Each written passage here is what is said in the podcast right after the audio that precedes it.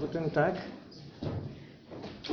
Ja, äh, bevor wir zu einer relativen Stabilisierung unseres Diskurses in der Analytik der Grundsätze kommen, äh, da geht es wirklich um die synthetische Urteile a priori in ihrer Anwendung, äh, nach der Quantität, Qualität, Relation und Modalität sind wir noch mit äh, Sektionen, Paragraphen und Teil der Kritik einer Vernunft, die zu große, sagen wir so, interpretatorische Streitigkeiten gesorgt haben. Und äh, insbesondere heute, also im Übergang von ersten zum zweiten Teil der B-Deduktion und im Übergang von der Deduktion überhaupt zum Kapitel über Schematismus der reinen Begriffe des Verstandes. Äh, letztes Mal hatte ich versucht, äh, ja, die Grundthesen der wichtigsten Paragraphen vom ersten Teil so darzustellen, dass man auch ein bisschen die Strukturen der Argumentationsganze äh, verstehen kann. Also Paragraph 15, die Bestimmung der synthetischen Einheit der Perzeption aus der Perspektive ihrer Einheit, die höchste Einheit, diese qualitative Einheit, kennt man sich auf der Suche nach diesem äh, Begriff. Erstmal äh, durch eine reine quantitative Bezeichnung derselben, dann äh, die äh, Verwirklichung im Begriff des Selbstbewusstseins und ganz zentral der Übergang von einer rein analytischen zu einer synthetischen Einheit des Selbstbewusstseins in Sechsen. Ähm, dann äh, die, sagen wir so, mein Schema in diesem Weg war erstmal Unitas, dann Veritas, dann Bonitas in 17 die Dynamisierung und die Definition eines Prinzips als Leitprinzip des Gebrauchs des Verstandes überhaupt in Paragraph 17. Wir hatten danach in 18 der Unterschied zwischen einer bloß subjektive äh, Einheit äh, des Selbstbewusstseins oder der Perzeption und einer eher objektive. Kant trennt diese zwei Begriffe als Vorbereitung der komplett neuen Definition der Grundformen der Logik im 19 neue Definition von Logik und von Copula und von Urteil. Ja, so gesagt, es klingt noch schwieriger, als wenn man das ein bisschen langsamer sagt, aber das äh, rein subjektiv betrachtet, das schien mir, dass der, der Teil, wo ich ein bisschen äh, unklarer war, war vielleicht äh, die Darstellung des Paragraphen 17. Und deswegen äh, werde ich heute erstmal ein bisschen mehr zu diesem Paragraph sagen, bevor wir die, der Übergang äh, vom ersten zum zweiten Teil der Deduktion überhaupt in Betracht nehmen. Ähm, ja, es ging damals äh, um die Definition eines Grundsatzes. Der Grundsatz der synthetischen Einheit der Perzeption in dieser Formulierung. Alle meine gegebenen Vorstellungen stehen unter der ursprünglichen Einheit der Perzeption als unter der notwendigen Synthesis derselben a priori. Ich hatte betont, wie quasi äh, ja, diese, diese, diese Definition, eine Art Dynamisierung in der, in der Argumentation einbringt. Was äh, wir jetzt zusammen lesen können, mein Vorschlag nach ist Absatz 3. Wir hatten letztes Mal schon etwas über Absatz 2 von 17 gesagt. Hier äh, sagt Kant etwas Interessantes über diesen Grundsatz. Ich lese das vor. Das erste, das ist Kant natürlich, das erste ja, das sieht man auch, dass es Kant ist. Das erste, reine Verstandeserkenntnis, also worauf sein ganzer übriger Gebrauch sich gründet, welcher auch zugleich von allen Bedingungen der sinnlichen Anschauung ganz unabhängig ist, ist der Grundsatz der ursprünglichen synthetischen Einheit der Satz ist nicht so neutral. Also hier behauptet Kant, dass dieser Grundsatz ist das erste reine Verstandeserkenntnis. Also wenn es überhaupt um Erkenntnis geht, das ist das allererste, was wir erkennen. Das ist eine Art äh, Incipit unserer Erkenntnis. Also im Unterschied zu anderen Autoren, die andere äh, Grundwahrheiten am Anfang des Systems der Metaphysik oder der Logik definiert hatten. Kant sagt, Erkenntnis äh, geht von diesem Prinzip aus, also äh, nicht von einem Cogito ergo sum oder andere Selbstwahrnehmung oder Sicherheiten, sondern und dieser Grundsatz ist der Anfang von der Erkenntnis überhaupt.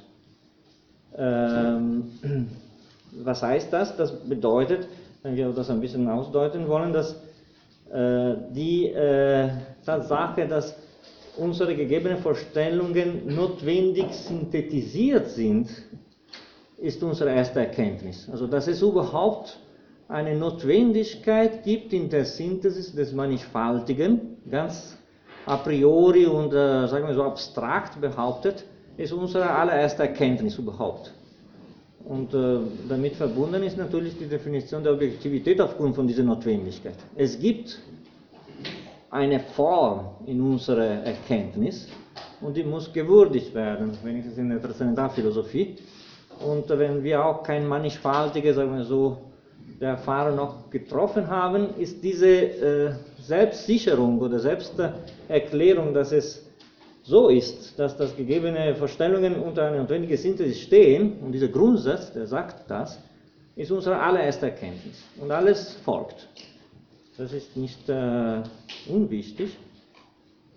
Was Kant sofort danach sagt, ist, so ist die bloße Form der äußeren sinnlichen Anschauung, der Raum, noch gar keine Erkenntnis.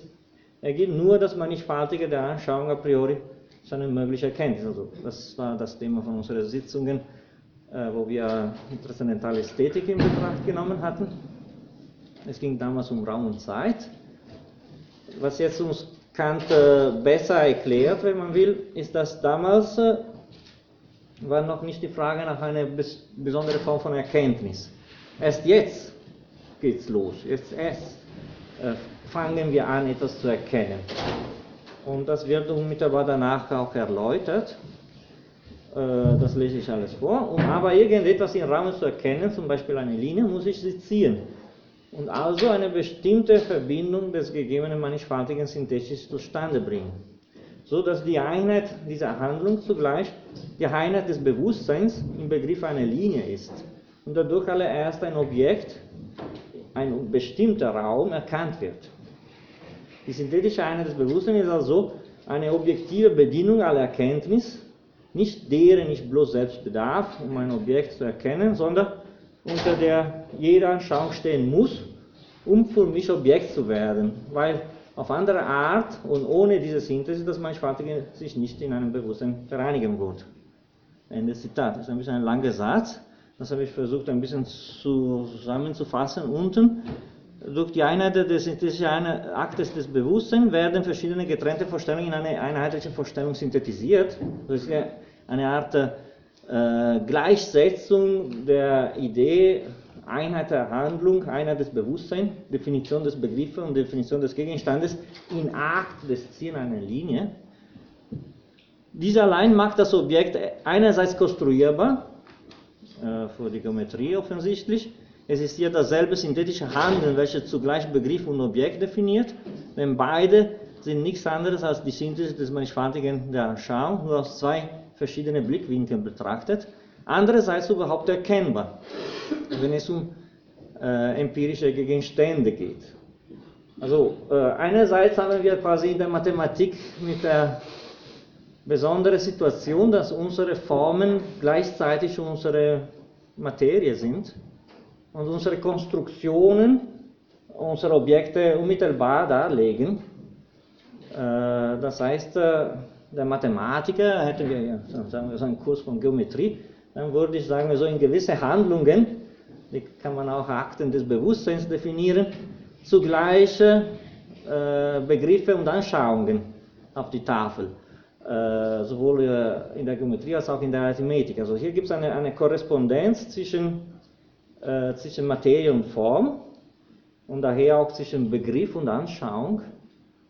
Äh, das ist nicht der Fall in der Erkenntnis von empirischen Gegenständen. Deswegen habe ich diese erkennbar und konstruierbar ein bisschen entgegengesetzt. Aber diese Analogie mit der Mathematik ist fundamental wichtig, um überhaupt die ganze Deduktion und die Kritik der reinen Vernunft überhaupt zu verstehen. Es gibt eine gewisse Form der Gegenstände der, der Mathematik, die muss quasi parallelisiert und in Relation gesetzt werden mit einer anderen Form der Erkenntnisse der Gegenstände äh, der Erfahrung. Äh, das heißt, Kant äh, stützt sich immer auf diese mathematische Konstruktionen, wenn er überhaupt die Definition der Objektivität auch von physikalischen Objekten äh, definieren will. Und das ist nicht ein Zufall, das werden wir in der Analytik der Grundsätze sehen, dass die, das ganze Vokabular der Mathematik prägnant ist. Also wir haben Postulaten des empirischen Denkens überhaupt. Wir haben Analogien der Erfahrung, Axiome der Anschauung, Antizipationen der Wahrnehmung. Das heißt, dieses äh, mathematische Vokabular ist, äh, äh ist nicht zufällig. Jetzt es geht es um, äh, sagen wir so, zwei unterschiedliche Formen, äh, die Formen des Mathematikers. Ja, bitte. Kurze Frage zu der Linie. Jetzt kann man sagen, man hat irgendwo so eine, eine scharfe Kante und eine, so eine echte Linie oder vielleicht eine gedachte irgendwo eine Silhouette einer, einer Stadt oder irgendwas anderes. Spielt das da einen Unterschied? Also das eine Art Hilfslinie im Verstand zu konstruieren, um etwas zu erkennen. Ja, ganz spricht von Ziehen in Denken. Also das ist eine, eine Art, äh, das muss nicht materiell äh, vollgezogen werden, diese Akt, aber die Entstehung des Begriffes einer Linie ist in seiner Machbarkeit, in seiner Konstruierbarkeit. Äh, ein bisschen fundamental im Hintergrund zu dieser Definition steht eine neue Evaluierung der der, der, der Axiomen, der, der, mm, der Geometrie von Euklid in Mitte des 18. Jahrhunderts. Es gab neue Editionen von der Elementa und äh, in neue Interpretationen, die sagten, ja, die ganze äh, Geometrie basiert auf Konstruktionen. Also Möglichkeit bedeutet Konstruierbarkeit. Ich kann eine Linie ziehen, ich kann zwei Punkte verbinden, ich kann einen Kreis. Also diese Grundaktionen, die sind äh, nicht unbedingt äh, materielle Aktionen, sondern auch gedankliche Aktionen, definieren sind quasi vor der Definition selbst. Also die Definitionen stützen auf diese mögliche nachvollzogene Aktionen, die jetzt Kant unter dem Begriff der Handlung oder Handlung im Bewusstsein äh, zusammenfasst und äh, die für Kant auch eine, eine Rolle haben in der Definition des Materials der Erfahrung, weil, das werden wir sehen, das ist äh, nicht nur das, äh, wie ich abstrakte Gegenstände konstruiere, sondern ich, wie ich auch die Realität wahrnehme. Äh, es geht jetzt um, um die Idee, ja, dass äh, in diese Handlung konstruiere ich und bringe zu Licht meine Begriffe, aber dass ähnlicherweise auch in der empirischen Wahrnehmung operiere ich gewisse Verbindungen anderer Natur, die ich quasi in diese Parallele besser verstehen kann, weil auch wenn die Materie nicht unmittelbare Resultat von meiner Produktion ist, wenn die Materie mir gegeben ist, ist die Vereinigung des Materials äh, aufgrund einer Akt der Spontanität des Subjekts begründet. Deswegen ist diese Parallelisierung zwischen konstruierbar und erkennbar sehr wichtig für Kant. Das kann man schon sehen, das hatten wir letztes Mal in der Definition des Objekts überhaupt. Ist das in diesem Begriff, dass mannigfaltige einer gegebenen Anschauung vereinigt ist. Also es geht um eine Vereinigung anderer Natur. Nicht nur die äh, Vereinigung von Punkten im Raum, äh, es ist nicht eine reine Konstruktion, aber die Idee ist, dass in, einem, äh, in einer Vereinigung von Vorstellungen gibt es eine, eine Form, ein, eine Art, wie ich das Mannigfaltige vereinige und das gibt das Objektive überhaupt äh, zu Thema. Das heißt, äh, alle Vereinigungen der Vorstellungen erfordern einer des Bewusstseins der Synthese desselben bedeutet, dass auch da, wo ich ein Objekt äh, in seiner Objektivität definieren will, dann muss ich aufgrund von äh, einer formalen Prägung des Mannigfaltigen anfangen, die mir sagt, dieses Objekt muss, muss, muss, muss, muss so, so, so sein. Das heißt, das Subjekt äh, operiert Verbindungen nach Gesetzen, äh, wenn auch nicht äh, in diesem Fall in der Lage ist, sein Objekt selbst zu kreieren, so wie im Fall der Mathematik. Ähm, ja, das, äh, das ist eine, eine, ein Thema, was, was, was die ganze transzendentale Deduktion der Kategorien prägt, also diese ja, so Parallelisierung mit der, mit der Mathematik und die, der Versuch auch die Differenzen zu, zu definieren. Inwiefern diese zwei Formen der Formlichkeit ganz anders sind, aber in gewisser Weise auch parallelisierbar sind, weil die beziehen sich beide auf einen spontanen Akt der Subjektivität als Akt der Verbindung. Natürlich, das Resultat ist, in Bezug auf die Frage, wie sind synthetische Urteile a priori, dass alle Urteile der Mathematik sind synthetisch a priori, der Geometrie und der Arithmetik. Im, in, Im Fall der, der physikalischen Gegenstände haben wir nur mit ganz wenigen Urteilen, die als Grundfunktionen der Verbindung gelten. Aber da auch der Verstand verbindet. Verbindet nach notwendigen Gesetzen. Und wenn in einem Fall alle seine Verbindungen direkt in Gegenständlichkeiten äh, übergehen, in diesem Fall muss ich einfach versuchen, gewisse Strukturen zu finden, wo der Verstand sagt, du als Gegenstand musst du so und so und so und so sein, sonst kommst du nicht in die Kategorie der Gegenständlichkeit überhaupt. Und äh, äh, das war das Thema, sagen wir so, am Ende unserer letzten Sitzung, der, der, die Übertragung von, von dieser Idee der, der, der, Verbindung durch die synthetische Einheit der Perzeption in eine neue Definition äh, der, der, äh, Urteils, äh, der, Logik und des Begriffs des Urteils überhaupt. Kant sagte, ja, äh, was ist ein Urteil? Wenn ich die Beziehung gegebener Erkenntnis in jedem Urteil genau untersuche und sie als dem Verstand angehörigen von den Verhältnissen nach Gesetzen der produktiven Einbildungskraft, welche nur subjektive Gültigkeit hat, unterscheide, so finde ich, dass ein Urteil nichts anderes sei, als die Art gegebener Erkenntnisse zu objektiver Einheit der Perzeption zu bringen. Also, äh, es ist genau die Copula, die bringt diese formale Prägung der Verbindung des Mannigfaltigen äh, zu Ausdruck. Das heißt, äh, wenn es überhaupt äh, darum geht, dass wir äh, diese Mannigfaltige in einer gewissen Weise verbinden, dann sagt Kant, ja, diese, äh, diese Verbindung passiert geschieht im Urteil. Also wie, wie, wie, wie ist es überhaupt möglich, dass das Mannigfaltige unter dieser Einheit, also diese Einheit ist immer eine formale Einheit, eine, eine formale Prägung des Mannigfaltigen. Das Urteil ist genau die Funktion, durch die das Mannigfaltige objektiviert wird. Wir können das auch äh, so sehen, dass in Paragraph 20 Kant sein, sein ganzes äh, Argument äh, zusammenfasst und in eine Art äh, fundamentales Schluss äh, bringt.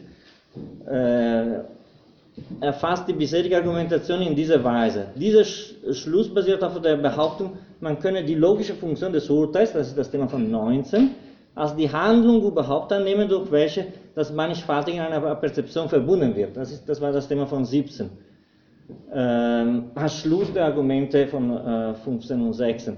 Man könne somit und nur somit die Kategorien selbst als logische Funktionen des Urteils in ihrem Besitz und in ihrem Gebrauch durch den Verstand rechtfertigen. Kant schreibt, und das ist, äh, sagen wir so, die Art, wie er die ganze äh, Argumentation, das heißt den Teil der Deduktion, äh, zusammenfasst, also wo die Deduktion offensichtlich und sichtbar werden soll, äh, das Mannigfaltige in eine sinnliche Anschauung gegebene äh, gehören notwendig unter die ursprüngliche synthetische Einheit der Perzeption, weil durch diese äh, die Einheit der Anschauung allein möglich ist. Das war erstmal Paragraph 17. Diejenige Handlung des Verstandes aber, durch die das mannigfaltige gegebene Vorstellungen, sie mögen Anschauungen oder Begriffe sein, unter einer Perzeption überhaupt gebracht wird, ist die logische Funktion des, der Urteile was er in Paragraph 19 behauptet. Also, Schließung des de, de, de, Syllogismus, ist alles Mannigfaltige, sofern es in einer empirischen Anschauung gegeben ist, in Ansehung einer der logischen Funktionsurteilen bestimmt, durch die es nämlich zu einem Bewusstsein überhaupt gebracht wird. Nun sind aber die Kategorien nichts anderes als eben diese Funktionen zu urteilen, sofern das Mannigfaltige einer gegebenen in Ansehung ihrer bestimmt ist, Paragraph 13. Also steht auch das Mannigfaltige in einer gegebenen Anschauung notwendig unter äh, Kategorien. Also die logische Funktion der Urteile ist die Antwort ganz auf die Frage, wie wird überhaupt diese Mannigfaltige verbunden.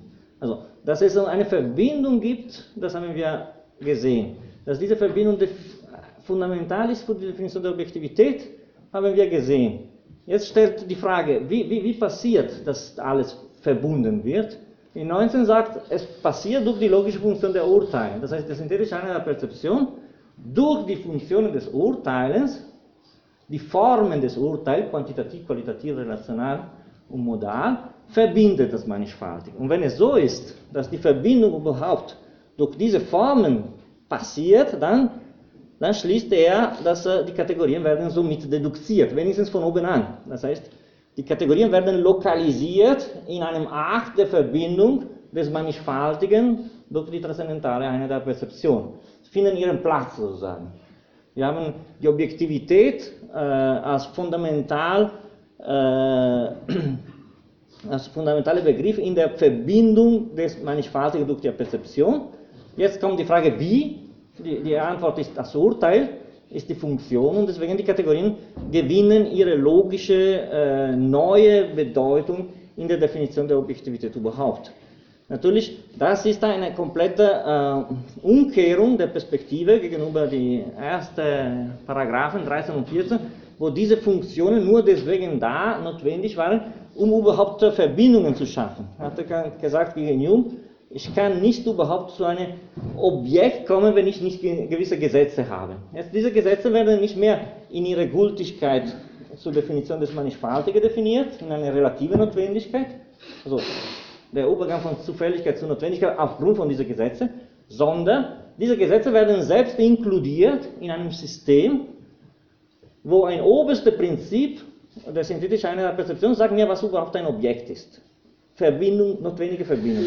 Und die werden als die Formen dieser Verbindung definiert. Die Urteile sind nichts anderes als die Strukturen, die Einheit, notwendige Gesetzlichkeit der Mannigfaltig geben. Also, oberste Prinzip sagt, es gibt diese Gesetzlichkeit. Jetzt natürlich die Frage bleibt offen, welche sind diese Gesetze? Aber das allererste, was Kant hier sagt, äh, man kann erkennen, ist, dass alles steht unter gewisser Gesetzlichkeit das ist das, diese, der Grund, warum er sagt, das ist das allererste, was ich erkenne, ist das, äh, das, der Grundsatz der synthetischen Einheit Perzeption. Alles ist gesetzlich verbunden. Und dann äh, die Objektivität selbst hängt nicht nur in der Mathematik, sondern auch in der Physik oder in der Erfahrung der, der durch diese Gesetzlichkeit. Und die Kategorien finden ihren Platz genau, wenn man die Frage stellt, wie findet diese Verbindung statt? Welche die, die, die Strukturen de, de, de, des Urteilens kommen hinzu und sagen, ja, ich verbinde so, so, so, so. Und das ist natürlich die Objektivität im Sinne, dass ich äh, verbinde das A mit B nach dem Begriff der Kausalität und dadurch entsteht die Möglichkeit überhaupt zu sagen, dass etwas passiert ist, zum Beispiel. Aber die, die Formen werden wir jetzt sehen. Es geht darum, dass Kant sagen so lokalisiert diese, diese Kategorien und denkt, ja, nach diesem Schluss, ja, jetzt habe ich meine Deduktion äh, vorgezogen. Äh, nicht, nicht, nicht alles allerdings, weil, ja, äh, weil es geht darum, dass äh, die Deduktion besteht aus zwei Teilen. Und jetzt unsere ähm, Aufgabe heute wäre jetzt damit anzufangen eigentlich. Äh, äh, wie, wie, wie Kant selber diese zwei Teile definiert, welcher ist der Unterschied zwischen erster und zweiter Teil der Deduktion. Ähm, dass es anders ist als in der A-Deduktion, brauche ich quasi nicht zu sagen, das werde ich mal hier mal da erwähnen. Jedenfalls ist Kant relativ großzügig, er erklärt relativ klar, äh, worin besteht dieser äh, fundamentale Sprung in eine zweite Phase der Deduktion. Ich lese das vor. Im, in Paragraph 21 wird dieser Übergang äh, relativ gut dargestellt. Im obigen Satze ist also der Anfang einer Deduktion der reinen Verstandesbegriffe gemacht. Äh, das gilt als vollgezogen, in welcher ich, da die Kategorien unabhängig von Sinnlichkeit bloß im Verstanden entspringen, noch von der Art, wie das Mannigfaltige zu einer empirischen Anschauung gegeben werde, abstrahieren muss um nur auf die Einheit, die in die Anschauung vermittelte Kategorie durch die Verstauung in Zukunft zu sehen. Also unabhängig von der Sinnlichkeit. In der Folge, und er bezeichnet die Folge, der zweite Teil der Deduktion nur mit Paragraph 26, man könnte sagen, 24 gehört auch dazu, aber gut. Ähm, in der Folge wird aus der Art, wie in der Sinnlichkeit die empirische Anschauung gegeben wird, gezeigt werden, dass die Einheit derselbe keine andere sei als welche die Kategorie nach dem vorigen Paragraph 20 dem mannigfaltigen einer gegebenen Anschauung überhaupt vorschreibt. Und dadurch also, dass ihre Gültigkeit a priori in Anziehung alle Gegenstände unserer Sinne erklärt wird. Die Absicht der Deduktion aller erst völlig erreicht werden. Also das, äh, das ist vielleicht noch nicht ganz verständlich, aber das äh, wird sehr gut in Paragraph 24 erklärt. Äh, Kant beweist erstmal die Gültigkeit der Kategorien, sagen wir so, überhaupt im Verstanden, als Funktion der Einheit und dann in Bezug auf unsere Formen der Sinnlichkeit. Also Raum und Zeit kommen ins Spiel im zweiten Teil der Deduktion, was nicht der Fall war äh, vom ersten Teil der Deduktion. Das heißt, äh, es ist äh, erstmal eine Definition der Objektivität überhaupt aufgrund von einer Gesetzlichkeit, die aufgrund von einer Verbindung, die ein Prinzip hatte, sonst gibt es keine Objektivität, wenn nicht in gesetzlicher Verbindung. Die Tatsache, dass diese gesetzliche Verbindung als Definition der Objektivität schlechthin durch die Kategorien des Verstandes auch eine Anwendung hat auf unsere Sinnlichkeit, ist das Thema der zweite Teil der Deduktion. Das heißt, äh, an sich wäre denkbar, dass äh, andere Formen der sinnlichen Anschauung oder gar keine äh, gibt und dass trotzdem äh, diese Idee der Objektivität als gesetzliche Verbindung ge zur Geltung bleibt. Also jetzt, es wird quasi angewendet zu unseren Formen und äh, Prinzipien der, der sinnlichen Anschauung, wie sie in der Transzendentalästhetik definiert worden sind. Wie gesagt, in 24 ist, ist vielleicht besser erklärt. Kant unterscheidet hier zwei Formen von Synthesis. Es ist wichtig, sich eine Idee zu machen im Kopf, worin besteht der Unterschied zwischen diesen zwei äh, Formen von Synthesis, weil die sind wichtig, um zu verstehen, äh, ja, worum es geht überhaupt in dieser zwei Teile der Deduktion. Die eine ist äh, äh, figürlich genannt und die andere ist eine intellektuelle Synthesis. Äh, ja, worin besteht diese Unterscheidung? Diese Synthesis des Mannigfaltigen der sinnlichen Anschauung, die a priori möglich und notwendig ist, kann figürlich, also das ist die zweite äh, Variante, genannt werden, zum Unterschiede von derjenigen, welche in Ansehung des mannigfaltigen Anschauung überhaupt in der bloßen Kategorie gedacht wurde und Verstandesverbindung, Synthesis Intellectualis heißt. Also die Synthesis Intellectualis ist eine reine Verbindung des Verstandes, unabhängig von Raum und Zeit, sagen wir so. Und das war das Thema vom, vom ersten Teil der, der, der Deduktion. Ja. Ich habe versucht, jetzt ein paar Sätze hinzuzubringen, damit das ein bisschen klarer wird. Die Synthesis Speciosa oder figurliche Synthesis bezieht sich auf ein sinnliches Mannigfaltiges, das heißt unsere Raum und Zeit, äh, als Formen der, der, der Synthese des Mannigfaltigen in der Sinnlichkeit. Äh, die intellektuelle Synthese auf ein mannigfaltiges Überhaupt. Ja? Synthesis Speciosa ist die Handlung, die die Einbindungskraft auf das sinnliche gegebene Mannigfaltige sowohl gemessen den Kategorien als auch, also dieser als auch ist wichtig, nach der Form unserer sinnlichen Anschauung ausübt. Das heißt, äh, haben wir erstmal eine abstrakte Definition der Objektivität überhaupt äh, aufgrund von einer Synthese und einer Verbindung. Die ist da, um überhaupt eine Gegenständlichkeit in seiner Objektivität zu haben, brauchen wir Verbindung, brauchen wir ein Prinzip der Verbindung. Jetzt, äh, wir hatten das schon, schon in der Ästhetik gesehen, dass es ist eine der Möglichkeit der Anschauung eines Gegenstandes für mich, dass dieser in Raum und in der Zeit ist. Das war die transzendentale Ästhetik, hatte schon einige Bedingungen gesetzt. Also für mich alles ist im Raum und in der Zeit. Und jetzt muss, sagen wir so, diese neue Definition der Objektivität sich mit diesen Vorbedingungen konfrontieren und äh, Verstand und Sinnlichkeit müssen zu einer Verbindung kommen. Äh, das ist das Thema vom zweiten Teil der, der, der Deduktion und zugleich das Thema des sogenannten Schematismus der Verstandesbegriffe. Sinnlichkeit und äh, Verstand wie sie ineinander kombinieren. Ähm,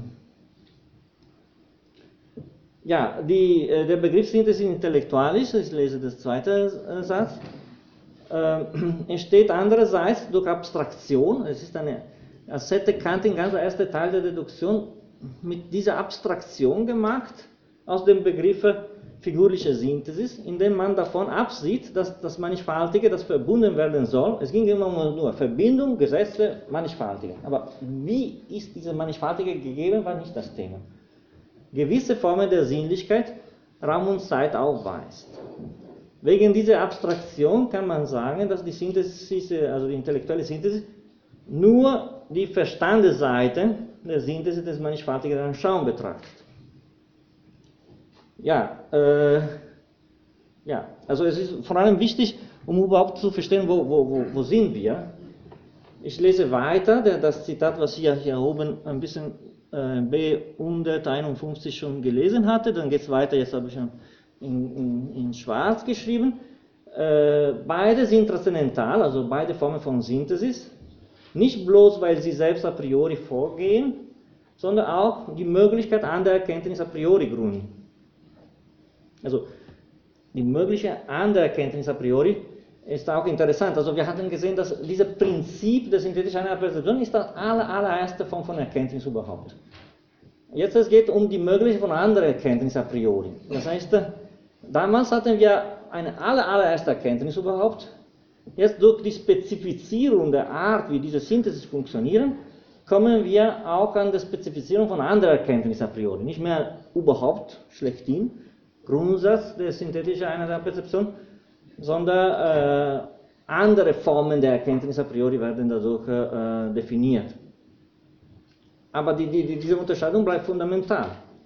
Allein die figürliche Synthesis, wenn sie bloß auf die ursprüngliche synthetische Einheit der Perzeption, das ist diese transzendentale Einheit geht, welche in den Kategorien gedacht wird, muss, zu Unterschiede von der bloß intellektuellen Verbindung, die transzendentale Synthese der Einbildungskraft heißen. Also hier kommt die Einbildungskraft ins Spiel, die war im ganz ersten Teil der, Kritiker, der, der Deduktion überhaupt nicht äh, betrachtet, weil die Einbildungskraft hat genau diese Funktion, das Sinnliche, Mannigfaltige, das Sinnliche mit dem Intellektuellen zu verbinden. Also jetzt alles wird verlagert in eine Analyse der Einbildungskraft. Einbildungskraft als Verbindung von Verstand und Sinnlichkeit. Das ist der äh, nicht so in der Adduktion, das hatten wir gesehen, das geht sofort los mit, äh, mit dem Thema der Einbildungskraft, in der Synthese der Apprehension, Reproduktion, Rekognition, sind alle Formen der, der, der Arbeit der Einbildungskraft. Und dann hat er, sagen wir so, dieser oberste Punkt Mitte der, der Deduktion gefunden. Hier, seine Strategie ist ganz anders.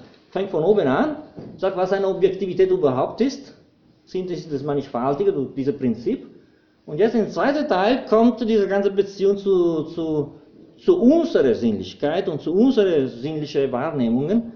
Und jetzt wird die, die Einbildungskraft aufgrund von dieser Prämisse neu thematisiert. Die Einbildungskraft ist eine äh, absolut fundamentale Funktion in der Kritik einer Vernunft, in der kantischen Philosophie überhaupt. Sie hat in der Kritik einer Vernunft die Funktion, das Sinnliche mit dem Intellektuellen zu verbinden.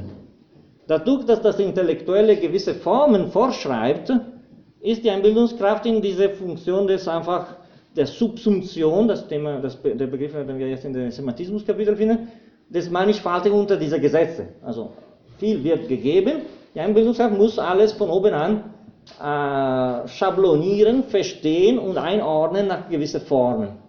Die, die Einbildungskraft ist sozusagen zu Dienst der Funktionen des Verstandes. Verstand sagt, wie sein muss, dann kommt das Mannigfaltige und die Anbindungskraft ordnet. In der Kritik der Urteilskraft und in anderen Teile, andere Aspekte auch schon in der Kritik der Vernunft, aber in einer Entwicklung der kantischen Philosophie wird sich diese Einbildungskraft sogar befreien von den Funktionen der, der, des Verstandes und wird sie eine, sagen wir so, eine freie, reflektive Funktion in der Selbstbestimmung des gesetzlichen Selbst. Also eine freie Einbildungskraft, definiert selbst, was für Formen mein Mannigfaltige bestimmen. Oder äh, stellt Anspruch auf Gesetzlichkeiten, die nicht von oben angegeben sind. Also jetzt sind wir in einer geschlossenen Welt, wo der Verstand sagt, wie es sein muss. Ja, die, das Mannigfaltige ist da und die, die Anbindungskraft muss diese, diese Subsumption immer nachvollziehen. Aber sobald wir, sagen wir so, die abstrakteste Definition der Objektivität verlassen und zu konkreteren, empirische Objekte kommen, wo die Gesetze nicht da sind oder unsicher sind, dann hat die Einbildungskraft eine reflektive Funktion und muss dem Verstand, sagen wir so, Argumente beibringen, um andere Formen von Gesetzlichkeit zu definieren. Das Interessante dabei ist, dass in beiden Fällen das Objektive ist durch das Notwendige und Gesetzgebende definiert. So, wo Gesetze da sind, aber auch da, wo die Gesetze nicht da sind. Wo die Gesetze da sind, ist die Anbindungskraft nur funktional wo die Gesetze nicht da sind, ist die Einbildungskraft fundamental wichtig, weil sie stellt Anspruch auf Notwendigkeiten und sagt, ja, obwohl ich die Gesetze nicht habe, ich definiere trotzdem das Objektive in eine Gesetzlichkeit und mache, als ob ich die hätte. Das ist ein komplett anderer Teil der, Kritiker, äh, der, der kritischen Systems. Aber die Einbildungskraft wird sich sagen so befreien von den Bedingungen des Verstandes, in eine neue Funktion verwirklichen, die aber nichts ändert an die Definition der Objektivität durch Notwendigkeit und Gesetzlichkeit. Die bleibt. Das heißt, es ist dermaßen wichtig, diese Definition, dass auch da, wo die Gesetze nicht sind, gilt trotzdem die Definition. Das heißt, alles objektiv ist gesetzmäßig. Wenn die Gesetze da sind, gut. Wenn die Gesetze nicht da sind, egal. Die Anbindungskraft muss die immer suchen und äh, ja, muss machen, als ob es die gäbe, weil sonst gibt es keine Objektivität. Ähm, und das, äh, das ist fundamental in der Entwicklung auch des Begriffs der, Einbildungskraft.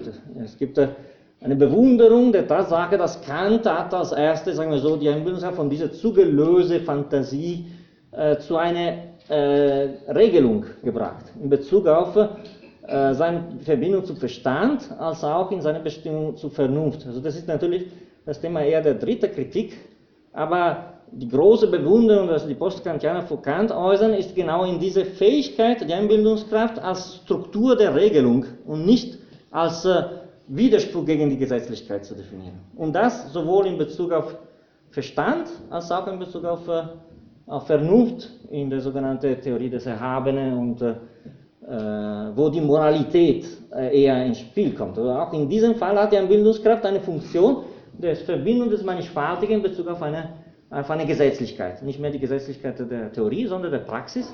Aber die Einbildungskraft ist immer, sagen wir so, zu Dienst der Gesetzlichkeit. Und das ist dann natürlich was anderes, als wenn sie komplett daraus befreit wird oder wenn sie äh, quasi eine, als eine andere Dimension als das Gesetzliche äh, auch nachkannt oder ja. Äh, dieser Rückkoppelungseffekt, äh, ist das dann so, sind es so erst die ersten Ansätze dann später in, in der Kybernetik dann voll zur Blüte kommen sind? Diese, diese Regelungstechnik ja. Dinge, dass eigentlich alles sich ständig verändert und rückkoppelt. Ist da bekannte Anfänge oder? Ja, also dieses also reflektive Akt der Einbildungskraft ist vielleicht das modernste in der kantischen Philosophie.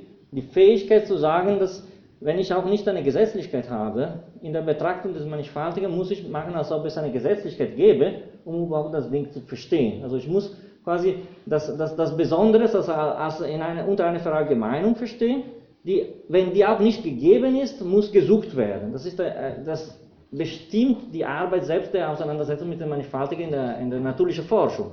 Das ist klar, aber jetzt mal sagen, dann arbeitet die Einbildungskraft jetzt in diesem Muster und die Einbildungskraft stellt eine Differenz her und das führt dazu, ja. dass die Regeln wieder angepasst werden und das ja. sozusagen ja. iterativ. Ja, genau, iterativ, aber immer in Frage, weil die Regel, ich mache als ob dieser Fall ein Beispiel von einer Regel wäre, obwohl die Regel mir nicht gegeben ist, also das heißt, ich gehe von unten auf, auf eine Regelmäßigkeit, die ich suche, aber dadurch, dass die Regel nicht gegeben ist, äh, bin ich immer in einer Art äh, empirische Versuch, die Sache besser zu verstehen und stelle gewisse Regelungen äh, als empirische Regelungen, äh, um überhaupt die, die Sache in einer Objektivität zu fixieren.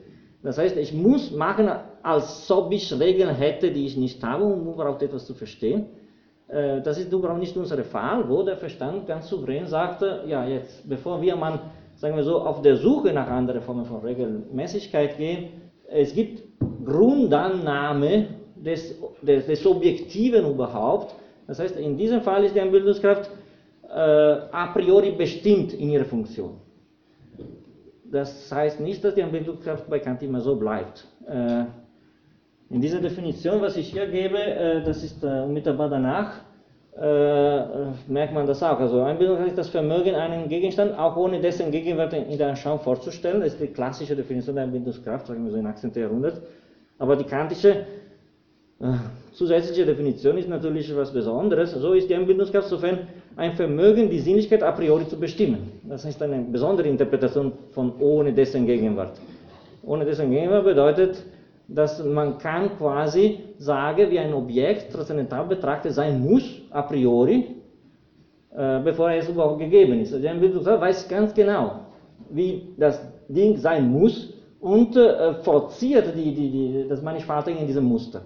In der Art Deduktion geht alles unter den Begriff transzendentale Gegenstand, das heißt, ein Gegenstand rein formlich betrachtet. Und die Einbildungskraft kommt nicht einfach so als Wiederholung des Empirischen in der Festlegung von Gesetzen, die abhängig sind von dieser Wiederholung oder von dieser Gewohnheit, sondern die Einbildungskraft ist produktiv im Sinne hat ihre eigene Regeln, bestimmt a priori, wie der Gegenstand sein muss und zwingt die Natur in diese Struktur. Ja? Das ist auch ein bisschen der Sinn der kopernikanischen Wende. Die Natur muss sich anpassen. So ist Punkt. Also wenn du nicht in Raum und Zeit und nach gewisser Struktur bist, dann bist du für mich kein Gegenstand. Also die, die Ermittlung ist dir, gibt eine a priori Bestimmung der Dinge, wie die sein müssen. Das bedeutet nicht, dass alles muss von oben an definiert werden, aber dass es gibt eine Grundannahme, eine Notwendigkeit, die für alle Gegenstände der Erfahrung gilt. Und die Einbildung hat genau diese Funktion. Also in der Reduktion hatten wir gesehen, es fängt an zu sagen, ja, durchlaufen und zusammenfassen, aber es gibt eine gewisse Regelmäßigkeit. Wie ist diese Regelmäßigkeit? Und dann kommt der Stadt gegen Hume. Das ist nicht die Konsequenz des Zusammenfassens, sondern das kommt a priori. Sonst geht es gar nicht. Und das, was hinzukommt, ist, dass die Erforschung des A posteriori ist unter der Bedingung, dass es ein A priori gibt. Das heißt, ich würde auch nicht verstehen, dass Zinnober schwer ist, wenn Rot sehe. Also ich würde auch nicht empirisch arbeiten können, wenn ich erstmal nicht weiß, wie, was ein Gegenstand ist. Wir müssen erstmal verständigen, was ist ein Gegenstand. Wenn wir das haben, dann können wir auch diese andere Form von Einbildungskraft in Kraft setzen und andere Formen von Gesetzlichkeit suchen. Aber das äh, A priorische ist die Bedienung der Möglichkeit des A posteriori von Kant.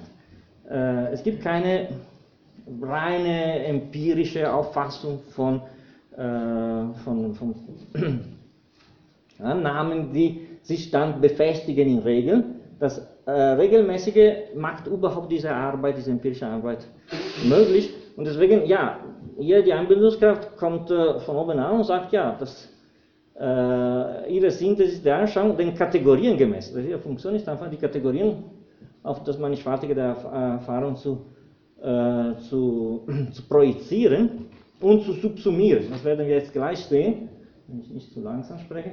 Dass, äh, dass in der Schematismus-Kapitel, es geht um die Einbildungskraft und die Verbindung zwischen Begriff und, äh, und, und Anschauung. Ja, äh, das äh, ist nicht das Einzige, was er in 24, also 24 ist ein Kapitel, was ich äh, zu lesen gegeben hatte, zusammen mit 26.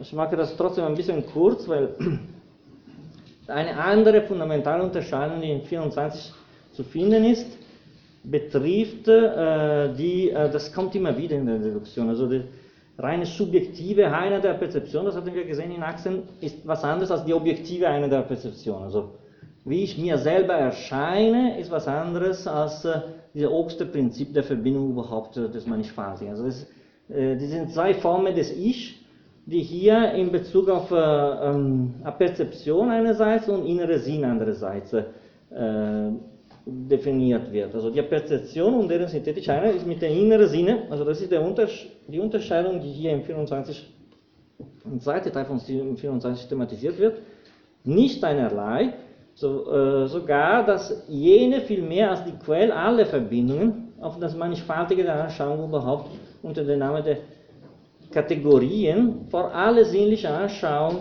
auf Objekte überhaupt geht. Also die eine ist eine objektive Synthese der Perzeption, betrifft die Objekte überhaupt. Was ist der innere Sinn dagegen? Hier ist eine Definition. Ist die bloße Form der Anschauung, aber ohne Verbindung des Mannigfaltigen derselben. Das heißt, äh, noch gar keine bestimmte Anschauung enthält.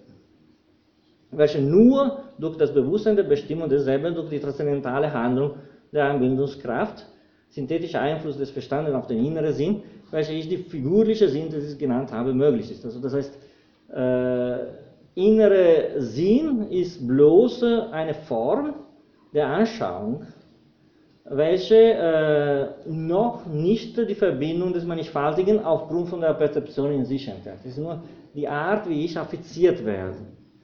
Ähm, und dadurch äh, entsteht nochmal diese paradoxale Spaltung des Subjekts in eine, sagen wir so, objektive Perzeption und in eine äh, subjektive Selbsterfahrung.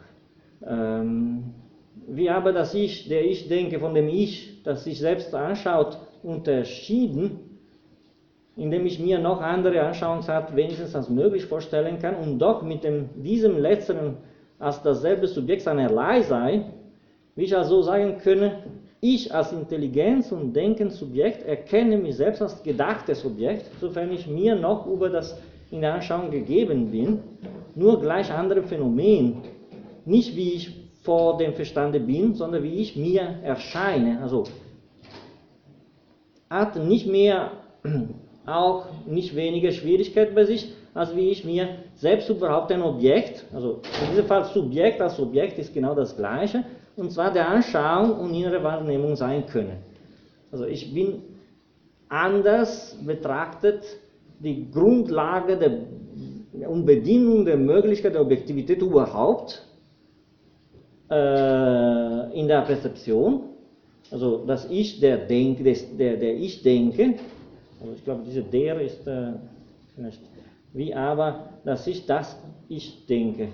Äh, von dem Ich, das sich selbst anschaut, das heißt, in, in der Anschauung ist eine Art Selbstwahrnehmung durch den inneren Sinn. Und äh, das ist eine Art ja, äh, Polarisierung der zwei Formen des Ich. Einerseits zur Bestimmung der Bedienung der möglichen alle Objekte überhaupt, dann andererseits als ganz besonderes Objekt, unter andere Objekt. Ich bin ja selber ein Objekt unter anderem, aufgrund von inneren Sinne, aber diese äh, Möglichkeit, mich selbst als Objekt zu definieren, hängt unter, manche nennen das eher ein logisches Prinzip des Ich, was überhaupt Objektivität sein muss und ist. Das heißt, es gibt eine Art äh, Unterordnung der, der, der, Konstruktion selbst des inneren Ich als Erscheinung unter die Bedienung der Möglichkeit jegliche Gegenstand überhaupt. Und das ist in der Perzeption definiert. Das ist eine Art Vertiefung und Verbesserung der, der Unterscheidung in Achsen zwischen subjektiv und objektiv einer der Perzeption, aber nun äh, reicher gemacht durch die Definition der Rolle der, der, der Einbildungskraft in Verbindung mit einer gewissen Form von innerer Sinne, das heißt mit der Zeit als innere Sinne. Das heißt, genauso wie in Achsen wurde ganz äh, äh, pauschal gesagt, dass die subjektive und objektive Definition ganz andere sind. Jetzt wird dieser Diskurs projiziert in eine Subjektivität, deren eigene äh, Selbstbestimmung durch, die, durch, den inneren Sinn passiert. Das heißt, äh, Kant hat jetzt die Elemente, um überhaupt die Selbstwahrnehmung äh, zu profilieren. Das heißt, die Zeit als äh, Form des inneren Sinns. Und äh, er betont diese, diese Unterscheidung und sagt, der innere Sinn ist äh, äh, bloße Form der Anschauung, aber ohne Verbindung des Mannigfaltigen derselbe. Das heißt, innerer Sinn ist nur die Form, ähm, die Bestimmung der Verbindung des Mannigfaltigen derselbe hängt von einem Prinzip, das hat gar nichts mit dem inneren Sinn. Das heißt, es hängt von dem Prinzip, von der Bestimmung der Objekte überhaupt äh, der Erfahrung. Sei dies eine externe Erfahrung oder eine interne Erfahrung. Also das sind die zwei fundamentale, sagen wir so, Trennungen, die in Paragraph 24 äh, erläutert werden. Einerseits Synthesis Speciosus versus Synthesis Intellectualis, andererseits Aperzeption versus bloße Form äh, der Anschauung in der Definition des inneren Sinnes. Und äh, Kant sagte, diese seien noch nicht die tatsächliche äh, Deduktion äh, in ihrer zweiten also nicht der richtige zweite Moment der Deduktion, was nur in Paragraph 26 äh, stattfindet. In Paragraph 26 fängt an mit einer Art äh, ja, Einordnung von seinem ganzen deduktive Verfahren. Er unterscheidet erstmal die metaphysische Deduktion von einer transzendentalen Deduktion. Und dann innerhalb der transzendentalen Deduktion was jetzt äh, Thema ist äh, von Paragraph 26, äh, nämlich diese Verbindung mit den Formen der Anschauung. Und er sagt, in der metaphysischen Deduktion, das ist auch, sagen wir so, nur deswegen wichtig, weil, wenn ihr findet in Sekundärliteratur sehr oft unter metaphysischer Deduktion ist nur die Ableitung der Kategorien von der Tafel der, der Urteile zu verstehen. Also die metaphysische Deduktion, das ist aber das erste Mal, dass er so, so spricht. Äh, wurde der Ursprung der Kategorien a priori überhaupt durch ihre Vorliege Zusammentreffen mit der allgemeinen logischen Funktion des Denkens getan. Das war noch vor der sogenannten Deduktion. Aber jetzt aus der Perspektive der Deduktion greift auch diese Ableitung der zwei Tafeln, was wir in einer vorigen Sitzung gesehen haben, als eine besondere Form von Deduktion. Erstmal habe ich die Form, die, diese Kategorien von der Formen des Urteils metaphysisch abgeleitet. Und dann sagt, das war die metaphysische Deduktion. Also man kann die so verstehen oder kann man auch nicht metaphysische Deduktion nennen. Jetzt kommt diese zusätzliche Bestimmung dieser ersten Teile der transzendentalen Logik hinzu. Und dann sagt er, ja, aber die transzendentale Deduktion ist die Möglichkeit, äh, definiert die Möglichkeit der Semme als Erkenntnis a priori von Gegenständen einer Anschauung überhaupt. Paragraph 20 und 21, aber als Schließung von allen Paragraphen 15 bis 21. Äh, jetzt soll die Möglichkeit durch, die Kategor durch Kategorien die Gegenstände, also jetzt äh, ein Schritt hinzu, das ist dieser Übergang von der Synthesis Intellectualis, das ist immer mit dieser Sinnlichkeit überhaupt, also Gegenstände einer Erscheinung überhaupt. Jetzt, das war die Synthesis Intellectualis. Jetzt soll die Möglichkeit durch Kategorien die Gegenstände, die nur immer unseren Sinne vorkommen mögen, und zwar nicht der Form ihrer Anschauung, sondern den Gesetzen ihrer Verbindung nach a priori zu erkennen. Das ist, wir müssen unsere Gegenstände, die sind äh, schon formal bestimmt als gewisse äh, Anschauungen, auch den Gesetzen äh, a priori nach äh, determinieren. Also der Natur gleichsam das Gesetz vorzuschreiben und sie sogar möglich zu machen, erklärt werden. Das heißt, äh, jetzt haben wir nicht mehr mit einer Sinnlichkeit überhaupt, sondern mit unseren Gegenständen nach unseren Formen der Anschauung und wir müssen diese Gegenstände, wie wir die erfassen in Raum und Zeit, unter diese Kategorien bringen. Deswegen Synthesis Spezios. Also äh, das ist die figurliche Synthesis. Ich muss die Kategorien des Verstandes mit äh, Anschauungen in ihrer formalen Prägung zusätzlich determinieren. Und das ist die Aufgabe der Anbindungskraft. Die ist, äh, hat einen Fuß im Verstand und einen Fuß in, in, in der Sinnlichkeit. Das heißt, jetzt geht es darum, dass unsere tatsächliche sinnliche Wahrnehmungen unter diese Definition der Gegenständlichkeit überhaupt äh, subsumiert werden. Also, als hätte Kant quasi erste Teil der Deduktion einfach die Objektivität schlechthin. Und, und jetzt sagt ja, aber für uns, wir sind in einer besonderen Situation. Natürlich, das hat einerseits, es sieht so aus, als wäre eine Einschränkung, andererseits ist eine Verallgemeinung, weil das bedeutet, dass alle unsere Wahrnehmungen, die sind zeitlich und räumlich, werden jetzt unter der Kategorie des Verstandes äh, begriffen werden. Das heißt, alles, was wir in der Sinnlichkeit erfahren, ist räumlich oder zeitlich, ist äußere oder innere Sinn. Und jetzt wird quasi eine Verbindung zwischen das Denken, zwischen dem Denken und diese, diese ganze Welt von Erscheinungen, die sind, sagen wir so, schon formal geprägt. Und dadurch wird die, die Form de, de, de, des Verstandes verallgemeinert auf, auf, auf unsere ganze äh, sinnliche Welt. Einerseits ist eine Einschränkung, wenn man will, weil vorher war Sinnlichkeit überhaupt, also Anschauung überhaupt. Jetzt ist unsere Sinnlichkeit. Aber unsere Sinnlichkeit bedeutet unsere komplette sinnliche Welt. Und deswegen werden die Kategorien durch diese Verbindung von Verstand und Sinnlichkeit auf die Realität für uns in alle ihre Aspekte verallgemeinert. Das heißt, es ist eine Einschränkung aus einer gewissen Perspektive betrachtet, aber es ist auch eine Verallgemeinung und Ver Ver Verbreitung äh, der Funktion äh, der Verstandesbegriffe, äh, wenn man das so sieht, dass für uns alles Gegebene in der Anschauung ist räumlich und zeitlich. Es gibt keine, keine, keine, keine, keine äh, Ausnahme. Und äh, ja, im Grunde das Argument von 26 äh, geht so. Raum und Zeit, das war das Thema von, von unserer transzendentalen Ästhetik. Ja? Raum und Zeit, wir hatten gesehen, eine, eine, eine, metaphysische versus eine transzendentale Erörterung von Raum und Zeit. Also Raum und Zeit sind nicht bloß als Formen der sinnlichen Anschauung, sondern als Anschauungen selbst, die ein mannigfaltiges enttarnt, also mit der Bestimmung der Einheit dieses mannigfaltigen Ihnen a priori vorgestellt. Das heißt, wir hatten Raum und Zeit nicht nur bloß als Formen der sinnlichen Anschauung, sondern als Anschauungen selbst. Ähm, das heißt, wir hatten in der transzendentalen Ästhetik nicht nur gesagt, was Raum und Zeit sind, sondern wir hatten in den Übergang von metaphysischer zu transzendentaler Erörterung gesagt, die sind notwendig, weil alle unsere Gegenstände räumlich und zeitlich sein müssen.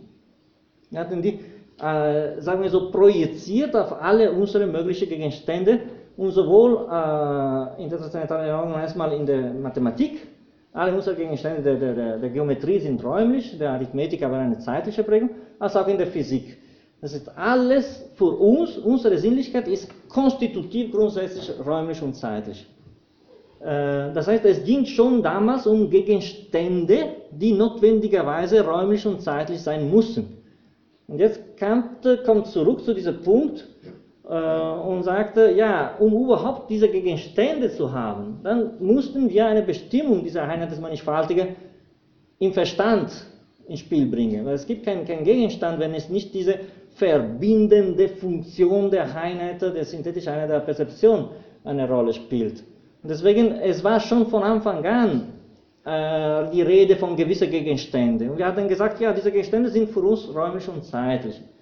Und jetzt, äh, es geht nur darum, dass wir diese zwei Dimensionen verbinden. Und sagt, diese synthetische Einheit aber kann keine andere sein als die der Verbindung, also diese Bestimmung der Einheit des Mannigfaltigen a priori, die synthetische Einheit des Mannigfaltigen einer gegebenen Anschauung überhaupt in einem ursprünglichen Bewusstsein den Kategorien gemäß. Also Kant sagt ja, ja, damals, wenn wir überhaupt sagen wollten, dass alle unsere Gegenstände müssen räumlich und zeitlich sein, jemand hätte fragen können, was verstehst du unter Gegenstände? Und dann, äh, Gegenstand hatte schon mit einem ursprünglichen Bewusstsein, mit Kategorien, mit Verbindungen zu tun. Wir hatten aber damals gemacht, als ob diese Gegenstände jetzt nur interessant wären, weil die mussten räumlich und zeitlich sein. Nur auf unsere sinnliche Anschauung angewandt. Also wir hatten damals gemacht, als wäre ja jetzt möglich zu sagen, alles was Gegenstand der Mathematik oder der Physik ist, muss gewisse Formen haben, also diese sinnliche Form haben. Das war die Notwendigkeit von Raum und Zeit. Äh, aber jetzt äh, sehen wir besser, dass da schon eine Synthesis ins Spiel war. Ähm, und äh, deswegen, dass wir diese zwei Formen des Synthetischen notwendigerweise von Anfang an verbunden hatten. Folglich steht alle Synthesis, wodurch Selbstwahrnehmung möglich wird, unter den Kategorien. Und da Erfahrung, Erkenntnis durch äh, verknüpfte Vernehmungen ist, so sind die Kategorienbedingungen der Möglichkeit der Erfahrung und gelten also a priori auch von allen Gegenständen der Erfahrung. Das heißt, äh, diese Kategorien müssen a priori eine Gültigkeit haben für alle unsere Gegenstände um überhaupt Gegenstände zu haben. Also die, die, die, die, die, die Behauptung, Raum und Zeit sind so, ging es bis an einen gewissen Punkt. Aber wo ich sage, die sind notwendig in der Bestimmung von all unserer Gegenstände Erfahrung, war schon eine Synthesis in Kraft, die jetzt mit diesen ursprünglichen Vorbedingungen äh, assoziiert werden muss. Also die zwei, die zwei Formen müssen sich in einen synthetisieren. Das ist diese äh, notwendige Reskription der Begriffe des Verstandes in ihre zeitliche und räumliche Bedeutung. Das heißt, wir können nicht die zwei Synthesis getrennt lassen, die sind, die, wir müssen versuchen zu verstehen, wie die Synthesis des, des Verstandes mit unserer äh, Form der Aufnahme, der Wahrnehmung der Gegenstände der Sinnlichkeit überhaupt in Verbindung kommt. Und das äh, wird quasi als Aufgabe äh, definiert in einer Beschreibung der Mechanik äh, des Subjekts, da wo es überhaupt möglich ist, dass Sinnlichkeit und Verstand, also zwei unterschiedliche Formen der Synthesis, sich ineinander verbinden. Das ist das Thema äh, der, der, der transzendentale äh, Schematismus, das werden wir gleich sehen. Also es geht um eine Subsumption der, der Gegenstände der, der, der, Anschauung und der Formen des Verstandes. Die Unmöglichkeit dieser Subsumption so in eine Akt der homogene äh, Unterordnung zu, zu entwickeln, führt dazu, dass Kant sagt, wir brauchen ein drittes Element. Etwas, was dazwischen sowohl äh, sinnlich als auch begrifflich, äh, eine Natur, die ist sowohl sinnlich als auch begrifflich und das äh, definiert Kant wie die transzendentale Zeitbestimmung. Er sucht ein, ein drittes Element, um die Dishomogeneität von Verstand und Sinnlichkeit überhaupt zu überwinden. Äh, und das wird ein bisschen das Thema von unserer letzten halben Stunde. Äh, obwohl es enthält, dieses Schematismuskapitel, einige, einerseits läuft die, die Beschreibung relativ platt und flott. Wo, wo, wo geht es? Was ist das Thema? Äh, aber es gibt äh, Bedenken in der Interpretation, dass es überhaupt so notwendig ist, überhaupt ein Element zu finden, wo diese zwei Dimensionen sich äh, quasi in einem Ding vereinigen. Also das ist ein bisschen das, das Problematische in diesem Kapitel. Ich werde jetzt so machen, dass ich versuche erstmal diese Schematismus-Problematik zu erläutern und dann, wenn wir die Zeit haben, auch zu einer letzten Erklärung bezüglich der Unterscheidung zwischen Natura Materialitas Pectata und Natura Formalitas Pectata, das ist auch ein, ein wichtiger Aspekt von 26. Aber wenn ich nicht dazu komme, das zu erklären, ist nicht so äh, schlimm, auch weil es ist ja relativ gut erklärt, als wenn wir überhaupt nicht äh, eine halbe Stunde zum Schematismusproblematik widmen. Wir sind schon in der Analytik der, der, der, der Prinzipien. Also wie gesagt, die, das Argument Kants ist relativ flott. Das lässt sich relativ leicht verstehen. Ähm, ich lese das vor. Es geht um eine Subsumption, das ist die Funktion der Einbildungskraft, und es geht um eine Schwierigkeit in der Subsumption aufgrund von einer Ungleichartigkeit zwischen das, was subsumiert werden muss, und das, worunter es subsumiert werden muss. Also wir haben gesehen, die Einbildungskraft setzt Bedingungen a priori der Auffassung des Mannigfaltigen, aber diese Bedingungen a priori sind anders, als was äh, überhaupt subsumiert werden muss unter diese Bedingungen a priori. Das ist eine Art äh, Unmöglichkeit, darin zu sehen, dass man sagte, ja, das ist äh, ein selbstverständlicher Prozessus. Äh, wenn ich sage, in einem empirischen Begriff, äh, ich subsumiere einen gewissen Hund unter Begriff von Hund, es gibt eine Gleichartigkeit, eine Homogenität zwischen diesem Begriff und diesem konkreten Gegenstand, oder konkretes Tier oder konkretes Wesen, weil mein Begriff enthält alle Merkmale des Hundseins überhaupt und diese Erwartung macht die Subsumption quasi äh, automatisch. Also alle Hunde werden unter dem Begriff des Hundes äh, subsumiert aufgrund von einer Homogenität im Begriff und in der Anschauung. Noch stärker ist diese Homogenität in der Mathematik, weil da Begriff und Anschauung sind für Kant genau das gleiche. Also das Begriff der Linie und der, die, die, gezogene Linie sind exakt dasselbe. Das haben wir gesehen in Akt der, der Handlung, der Produktion der Linie. Aber wenn es darum geht, jetzt gewisse Verstandesbegriffe überhaupt a priori, so wie Begriffe so wie Substanz, äh, Kausalität, Wechselwirkung, als Bedienung der Möglichkeit der Erfahrung überhaupt des Mannigfaltigen, dann haben wir mit zwei Elementen, wo die, die nicht gleichartig sind. Es gibt eine Art radikale Hiatus zwischen diesen Verstandesfunktionen und das, was unter diese Verstandesfunktionen subsumiert werden muss. Und Kant sagt, diese Hiatus, diese, diese, diese, diese Lücke muss äh, ja, gefüllt werden durch ein Element, was mir überhaupt die Übertragung zur Erleichterung der Arbeit der, der Bildungskraft, damit überhaupt diese Formen eine Projektion haben auf das Mannigfaltige, muss die Bildungskraft mit Elementen arbeiten, die ja, eine, eine zugleiche sinnliche und begriffliche Natur haben. Und das wäre diese äh, Definition des Schemas transzendentale Zeitbestimmung.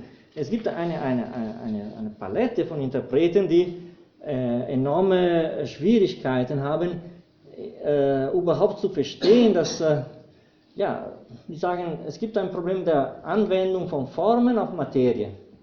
Warum müssen wir ein Ding suchen, wo Form und Materie quasi äh, koexistieren. Also man könnte auch sagen, der Schematismus ist nichts anderes als die Materie aus der Perspektive der Form betrachtet oder die Form aus der Perspektive der Materie. Also die Verbindung ist das Thema der, der, der kritischen Philosophie schlechthin. Warum wollen wir in der Tiefe der Seele ein, eine, eine Versöhnung dieser zwei Elemente finden? Also macht das überhaupt Sinn? Äh, das sieht so aus, als wäre eine, eine, eine, ja, eine tiefe psychologische Untersuchung äh, transzendentalpsychologische, so die, ein Mechanismus zu erläutern. Viele sagen ja, der Versuch gegen die empiristische Tradition, auch zu sehen, dass es psychologisch funktioniert. Dass es gibt ein, ein, ein, eine Ebene, wo diese Begrifflichkeit und diese Sinnlichkeit sich tatsächlich treffen. Ähm, Das heißt, es ist auch spekulative Psychologie, wenn man will.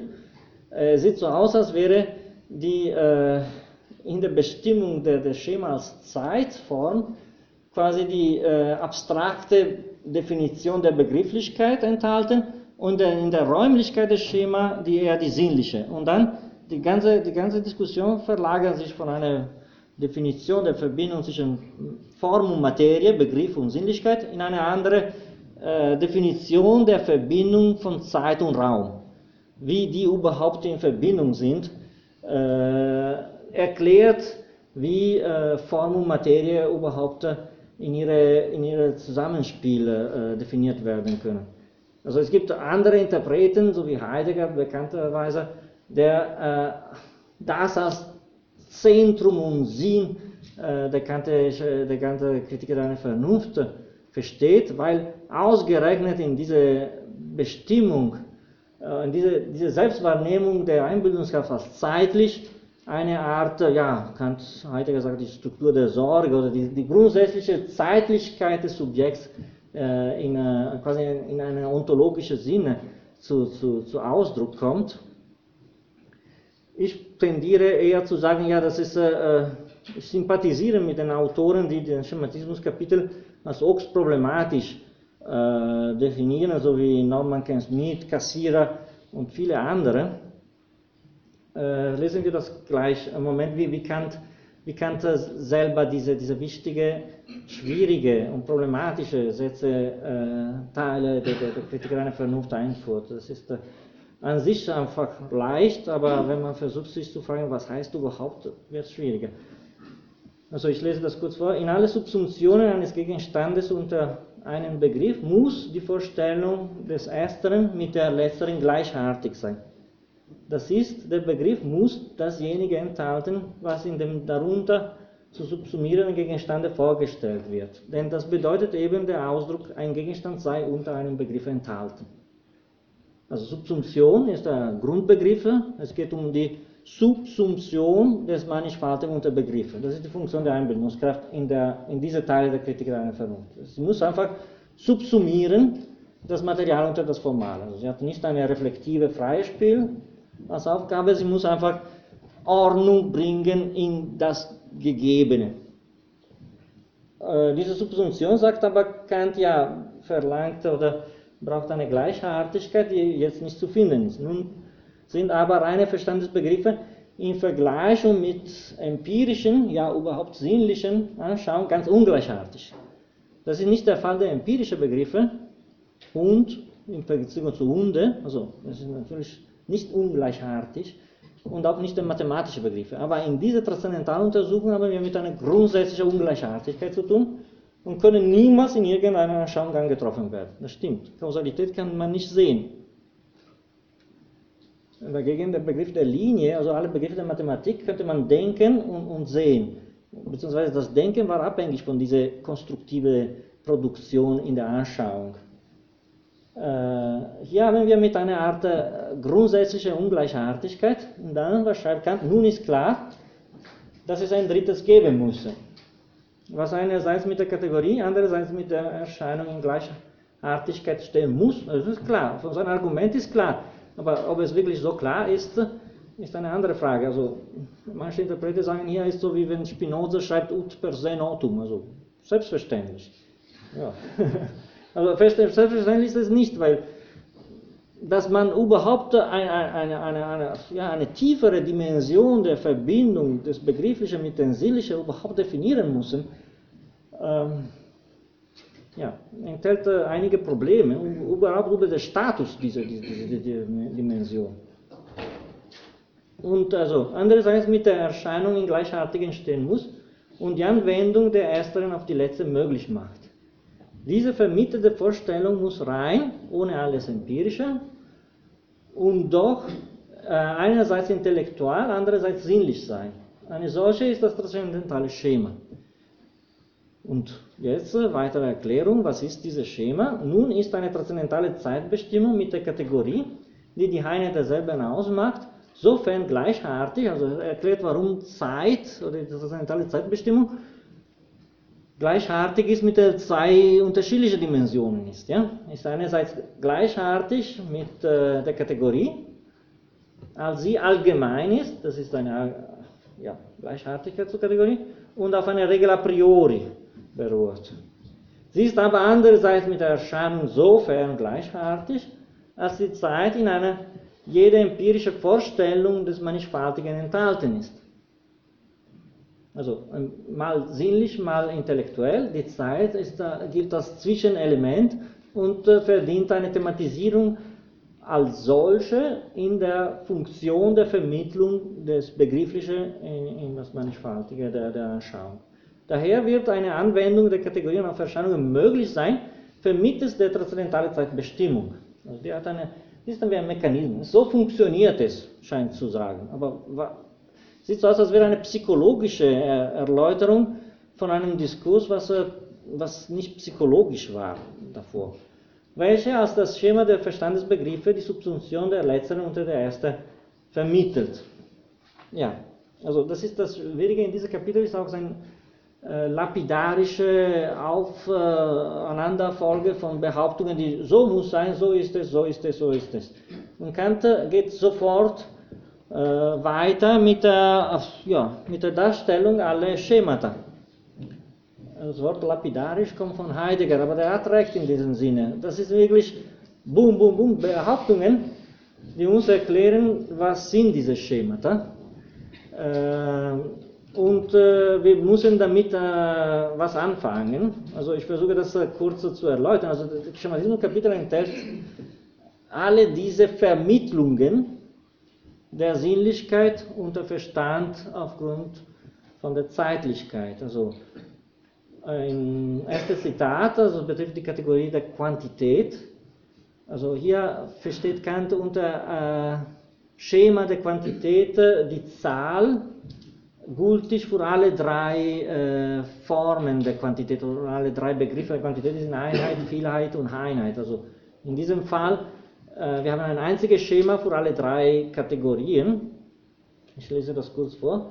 Das reine Schema der Große, aber Quantitas, als eines Begriffs des Verstandes, ist die Zahl, welche eine Vorstellung ist, die die sukzessive Addition von einem zu einem gleichartigen zusammenfasst. Also große ist für Kant exzessive auffassbar, wenn man ein Übergang möglich ist von Teile zum Ganzen. Also wenn wir von dem Besonderen zum Allgemeinen kommen können. Und das äh, passiert tatsächlich durch den Akt eines, eines Ziehens zum Beispiel, also, also, oder eine Aufzählen oder von Teil zum Ganz ist die Schöpfung des, äh, des Ganzen nacheinander. Das heißt, ich produziere, äh, ich produziere das Ganze durch die Aufzählung, Reproduktion und Zusammenfassung der, der, der, der Teile.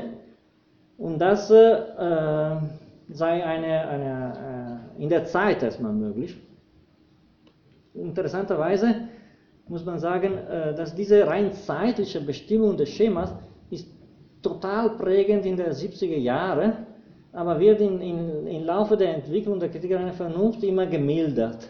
Und wenn man schaut, die, die zweite Ausgabe der Kritiker einer Vernunft, dann findet man nicht am Anfang, sondern am Ende der Analytik der Grundsätze ein Kapitel als allgemeine äh, Bemerkung zur Analytik der Grundsätze, wo er quasi eine Auflistung der Schemata aus einer Zeit, nicht mehr zeitliche, sondern räumliche Dimension auffasst. Er sagt, ja, das, das war zu einseitig gesagt, dass es nur die Zeit eine vermittelnde Funktion hat, weil der, der Raum war immer mit impliziert. Und diese Verkomplizierung des Schematismus mit Hilfe der, der Raumbestimmungen machen so eine chiasmatische Struktur im Schematismus selbst, was höchst äh, problematisch und auch interessant ist. Es gibt Interpreter, die sagen, ja, wir haben erstmal die zeitliche Bestimmung von Schema, aber dann nach 81, in, in, in Übereinstimmung mit der Widerlegung des Idealismus, aber vor allem in dieser allgemeinen Anmerkung, kommt Kant zu einer Art, quasi, sorry, ich habe einen Fehler gemacht, Raum ist auch äh, konstitutiv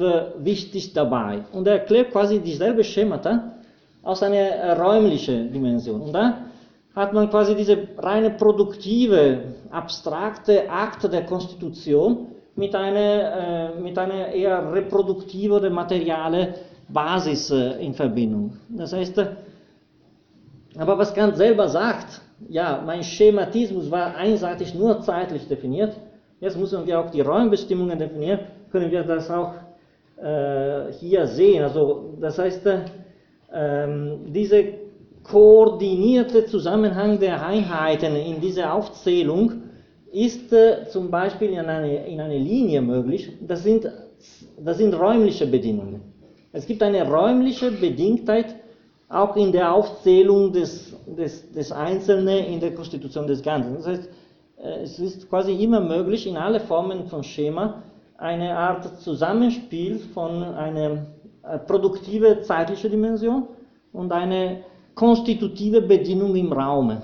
Und äh, ähm, ich bin relativ sympathetisch mit Interpreten, die diese Komplizierung thematisieren, also als wäre der, der, der Schematismus äh, zugleich räumlich und zeitlich zu verstehen, weil wenn das so nimmt, wie Kant äh, in der 70er oder wie es aussieht im Text, das wäre nur Zeit, transzendentale Zeitbestimmungen, dann haben wir immer mit Elementen der Räumlichkeit in dieses Schemata zu tun.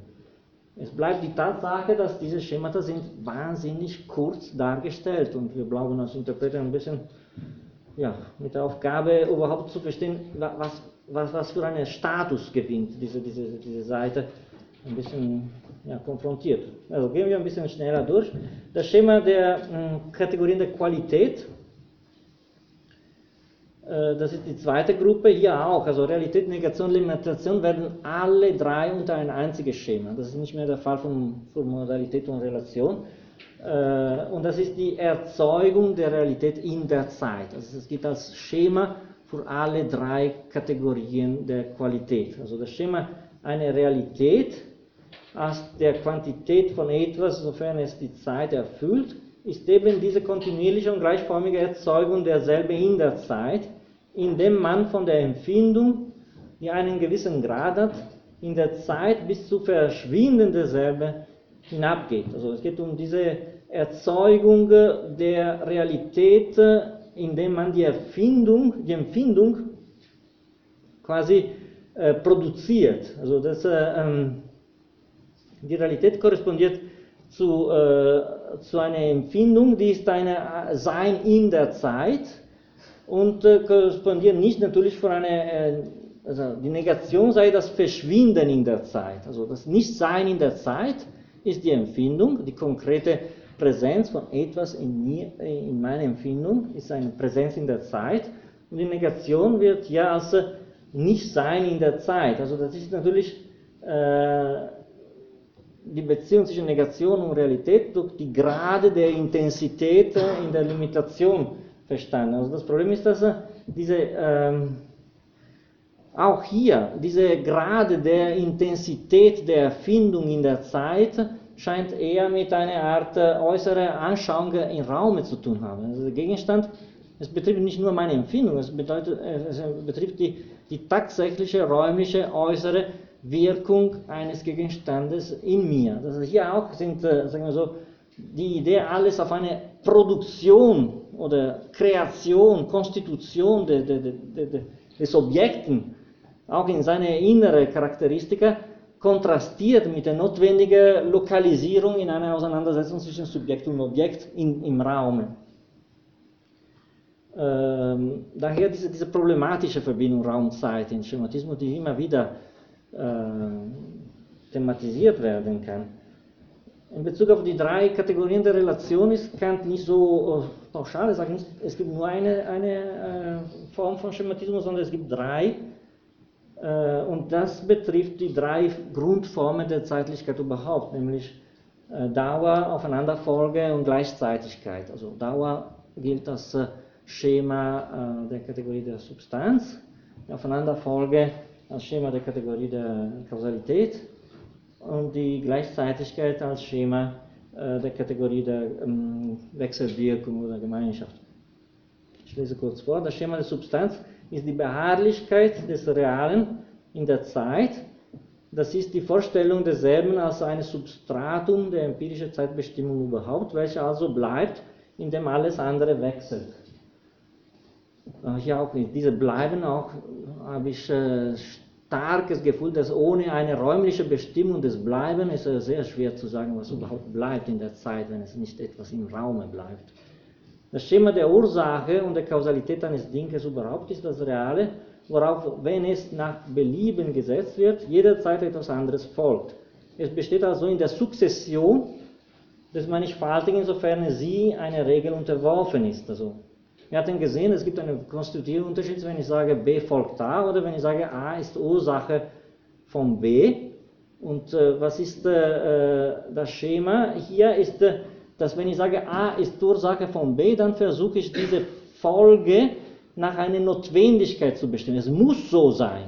Und das ist die, die, die Prägung des Gesetzes, die überhaupt die Notwendigkeit in der Folge ausmacht. Das heißt, die, äh, das Schema ist äh, die Sukzession, aber gesetzlich determiniert.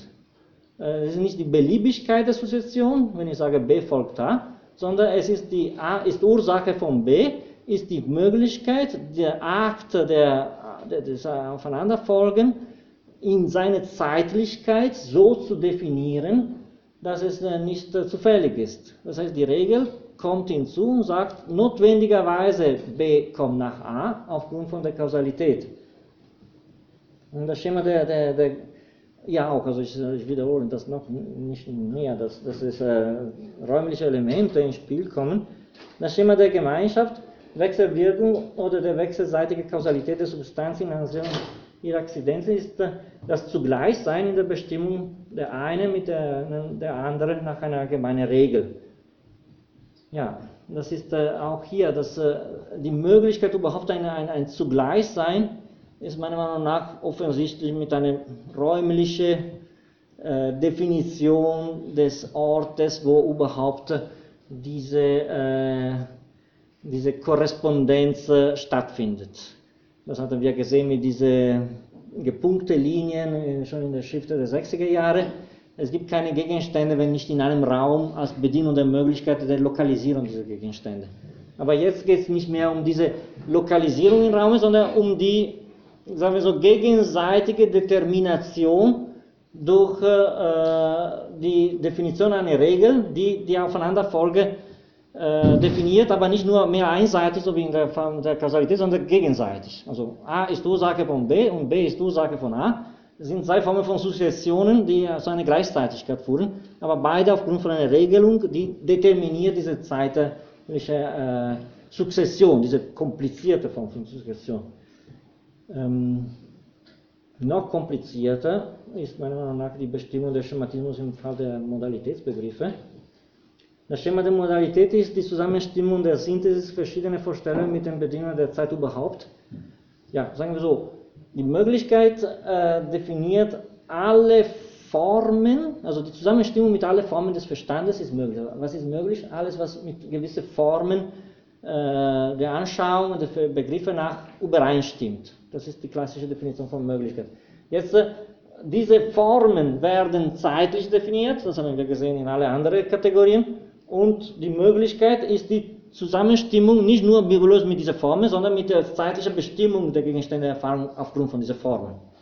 Im Prinzip ist nur eine Erweiterung der Definition der Möglichkeit, dadurch, dass ich sagen so, die Zeit ins Spiel bringe und nicht nur die Gesetzlichkeit. Also die gesetzliche bestimmte Zeit und jetzt äh, das Schema der, der Möglichkeit ist eine Zusammenstimmung nicht nur bloß mit den Formen, so wie in der Definition der Möglichkeit, sondern mit den Formen in ihrer Prägung der Gegenstände durch die Zeitlichkeit. Die Wirklichkeit ist einfacher zu verstehen, es ist das Dasein in einer bestimmten Zeit, das tatsächliche Dasein, das gegeben in der Erfahrung, in diesem ganzen Moment, ihr ist etwas gegeben, also meine Wahrnehmung getroffen durch das Wirkliche. Und äh, die Notwendigkeit ist das Dasein eines Gegenstandes zu aller Zeit. Eine sehr, sehr konfuse Behauptung. Ich finde einen Aufsatz von Kaimi, der versucht das zu erklären, neulich. Äh, bei Kant, es gibt nie Formen des Absoluten. Es gibt nichts, was es immer gibt. Oder es gibt kein, keine, keine absolute Anfang, kein absolutes Ende, kein absoluter Sprung. Und die Idee, etwas ist in aller Zeit, ist, ist absolut unvorstellbar für Kant, auch nicht Gott. Ist in aller Zeit. Also es, es ist unvorstellbar, dass Kant hier behauptet, dass ein Ding ist immer.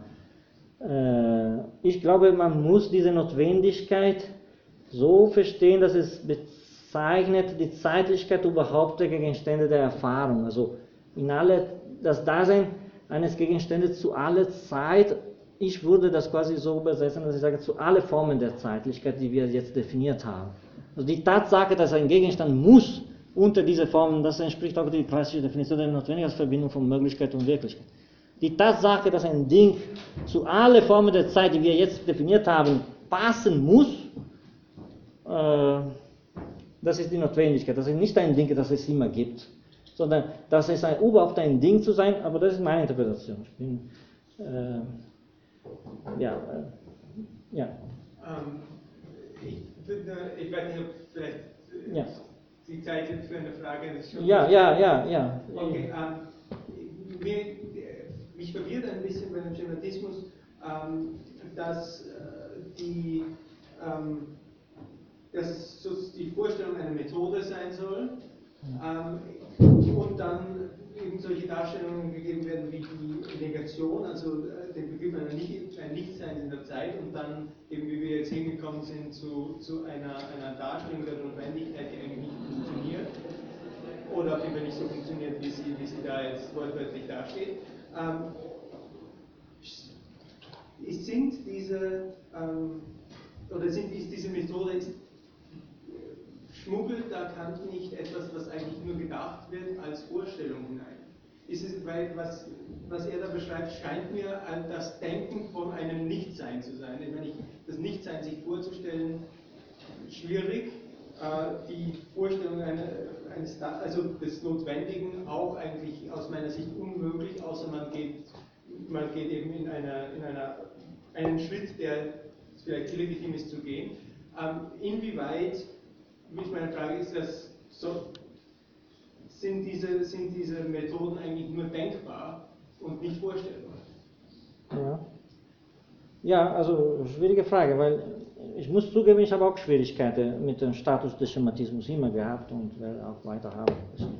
Also das ist äh, die Idee ist, dass äh, von einer formalen Prägung des Mannigfaltigen zu einer anderen Dimension des Formalen kommt, wo auch äh, eine Bestimmung des Sinnlichen ins Spiel kommt. Das heißt nicht nur so formal, dass es nur gedacht werden kann, sondern auch schon eine Art äh, Prägung der, eine Realisierung der Formen, eine allererste Realisierung der Formen, noch a priori, bevor es überhaupt die Realisierung a posteriori stattfindet. Das heißt, die, die Schemata realisieren die Kategorien und begrenzen auch die Kategorien auf unsere Sinnlichkeit. Das ist auch ihre Funktion, ist auch eine negative. Das heißt, wir können nicht unsere, unsere Formen des Verstandes so anwenden, dass wir äh, Gegenstände außerhalb dieser Bedingungen begreifen. Also das ist eine Art, weil unmittelbar danach kommt auch eine transzendentale Dialektik, wo es behauptet wird, ja, wenn wir das nicht so tun,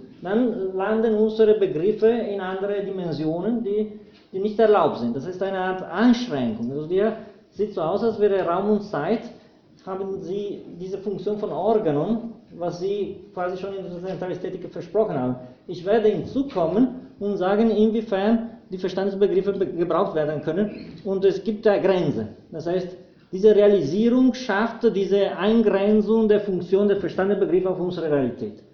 Also die, sind nicht losgelassen. Weil äh, die, die erste und zweite Teil der Deduktion könnte uns quasi so äh, eine Möglichkeit anbieten, dass diese alle möglichen Formen der Objektivität sind losgelassen, aber jetzt will Kant, dass diese Verstandenfunktionen realisiert werden oder eingeklebt werden in diese formale, aber sinnliche Struktur, damit sie nicht äh, andere Objektivitäten in, in, Anspruch nehmen. Also die, die, es ist eine Art ja, kunstliche, aber notwendige Eingrenzung der, der, des Formale des Denkens zu unserer Sinnlichkeit. Aber das stimmt schon, dass es, äh, da kommt eine gewisse Kunstlichkeit hinzu. Ähm, um das überhaupt zu schaffen, dass diese Begriffe, äh, ich glaube, die, die, das Ziel ist wichtig. Das sind die Formen unserer Anschauungen. Also das ist wichtig. Wie das mechanisch passiert, es ist quasi eine Art neue Psychologie des Tiefen in der Seele, wie funktioniert wirklich, dass es meiner Meinung nach quasi unmöglich macht, so eine, einen Diskurs zu entwickeln. Und das sind viele, also sogar Kassierer, Cam Smith, die sagen, das, das geht nicht. Also es gibt wirklich sehr würdige Interpreter, die sagen, ja, dass diese, dieser Versuch, eine Art tiefere Psychologie, wo Raum und Zeit in Verbindung kommen und wo die, ja, die Verstandesbegriffe verwirklicht werden in der Realität, ist eine, eine, eine, eine Sache, die transzendental psychologisch quasi nur eine eingebildete Struktur nimmt. Ja, das ist, äh, ja, ich weiß nicht, ob es Denken und Vorstellen jetzt äh, das bedeutet, aber äh, es ist dann sehr problematisch. Ich würde sagen, die Funktion des Schematismus ist sehr wichtig. Aber wenn man sich fragt, was ist das überhaupt? Weil äh, meiner Meinung nach ist die kantische Philosophie grundsätzlich keine Psychologie. Und äh, es geht jetzt um eine Theorie der Realität oder der Objektivität, wo eine gewisse Formen der Objektivität definiert werden.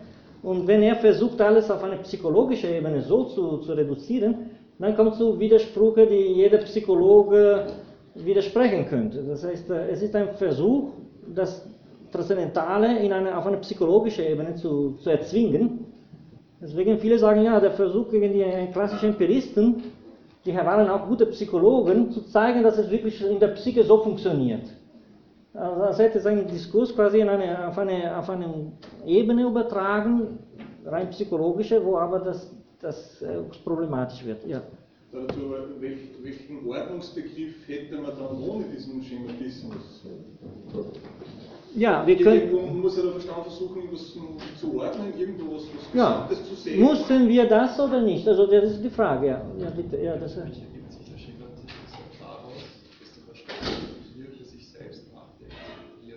Sorry, ich habe nicht gehört. Also für mich, ich erkläre den Schematismus immer so, dass das der Versuch des Verstandes ist, das eigenes Denken zu reflektieren. Ja. Ja, und so ein eigenes Denken in Bezug zu einer eigenen sinnlichen Formen auch. Das heißt, das ist eine Reflexion, ja, das stimmt, so eine transzendentale Reflexion des Verstandes über sich selbst in der Anwendung. Wie funktioniere ich irgendwo auch in der Anwendung? Äh, ja, das ist, äh, das ist äh, willkommen, diese, diese, diese Versuche, überhaupt Schematismus zu, zu, zu verstehen, die prägen die, die Sekundärliteratur zutiefst. Äh, weil es geht auch ein bisschen darum, was ist überhaupt dieser Schematismus. Ich bin nicht sicher, dass wenn man die Formen der Objektivität definieren, muss man unbedingt zeigen, wie es funktionieren, diese Formen tatsächlich in der Verbindung mit der Mannigfaltigkeit. Ich bin eher der Meinung von Cassira, dass die Beziehung zwischen Form und Materie kann man auch Schematismus nennen, aber muss man nicht unbedingt ein drittes Element da drin zu bringen, dass man sagt, dass die Form auch homogen zu der Materie wird. Also das ist ein, ein, ein, ein Zusammentreffen von Form und Materie. Form und Materie können auch separat werden und trotzdem unsere, unsere Gesetze gelten. Äh, Kant versucht quasi psychologisch zu sagen, ja, das muss irgendwo passieren, dass, der, dass die zwei Dimensionen sich verknüpfen und dann ganz begeistert gibt eine zeitliche Definition von unseren Kategorien die danach aber zu dem Problem stoßt, dass das Mannigfaltige lässt sich auch räumlich auffassen und die Zeitlichkeit an sich produziert nicht alles. Und dann kommt dieses chiasmatische Spiel von Raum und Zeit. Und die anglosassische Tradition hat immer versucht, diese raumliche Prägung des Schematismus zu betonen. Als könnte man nicht alles in eine, in eine konstruktivistische Philosophie reduzieren. Weil sonst in dieser Zeitlichkeit der Handlung sieht es aus, als wären wir in der Konstruktion des Mannigfaltigen. Äh, ja, aber ich freue mich auf alle möglichen Interpretationen, weil das ist wirklich Teile, die auch problematisch sind. Also das, äh, das ist wirklich der Punkt, wo ich am meisten Schwierigkeiten habe, obwohl es alle so in der Lektüre quasi sanft und selbstverständlich. Also nun ist klar, es ist alles ein bisschen schwer zu verstehen, aber wenigstens in der Form sehr klar. Ja. Okay, danke sehr. Bis